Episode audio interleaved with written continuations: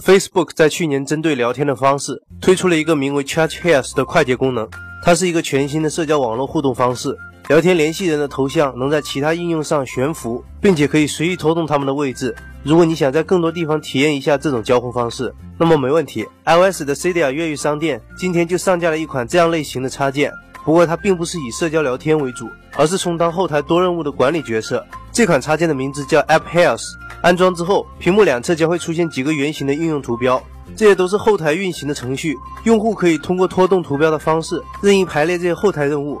点击相应的图标，任务将会被打开。此时任务窗口并不会全屏显示在画面当中，而是以小窗口的方式显示。当然，用户可以自己调节小窗口的参数选项。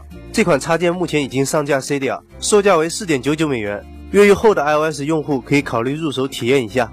接下来看看新消息。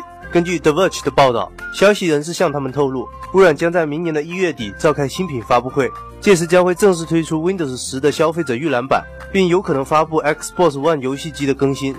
而在新品方面，苹果新 iPhone 上问题频频的 TLC 闪存芯片似乎有了解决方案。根据 Business Korea 的报道，苹果目前正在与三星协商，希望三星为苹果 iPhone 六和六 Plus 提供闪存芯片，取代原先使用的问题频繁的 TLC 闪存芯片。而此前一百二十八 GB 版本的 iPhone 六上 TLC Net 闪存由东芝提供，看来只有三星才是苹果的真爱啊！新品方面，Galaxy Note Edge 今天正式在国内开卖，国行售价为六千六百九十九元。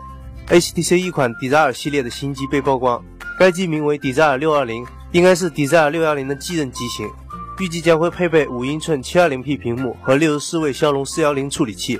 至于产品定位，不用看命名，看看这张图也能猜得出来。最后来看看国内的消息。继上次曝光之后，乐视在昨天推出了一款亲子智能硬件乐小宝。该产品是乐视乐密品牌的首个智能硬件。乐小宝通过移动客户端和低亮度的投影仪配套，可以帮助用户给自己的孩子讲故事。用户可以根据乐视提供的故事模板，事先录制好故事的视频，然后推送给自己的孩子。乐视希望以此产品来让父母参与其中，与孩子进行沟通交流，并重塑亲子关系。乐小宝由两部分组成，硬件售价为四百九十九元，另外还有每年九十六元的亲子服务费用。该产品预计将在下个月的二十三日正式发售。乐视智能终端事业群 CMO 彭刚认为，乐视不是在卖故事机，而是一套基于内容和硬件的生态系统。我们也期待像米小宝、魅小宝和菊花小宝这样的更多竞品来丰富我们的生活。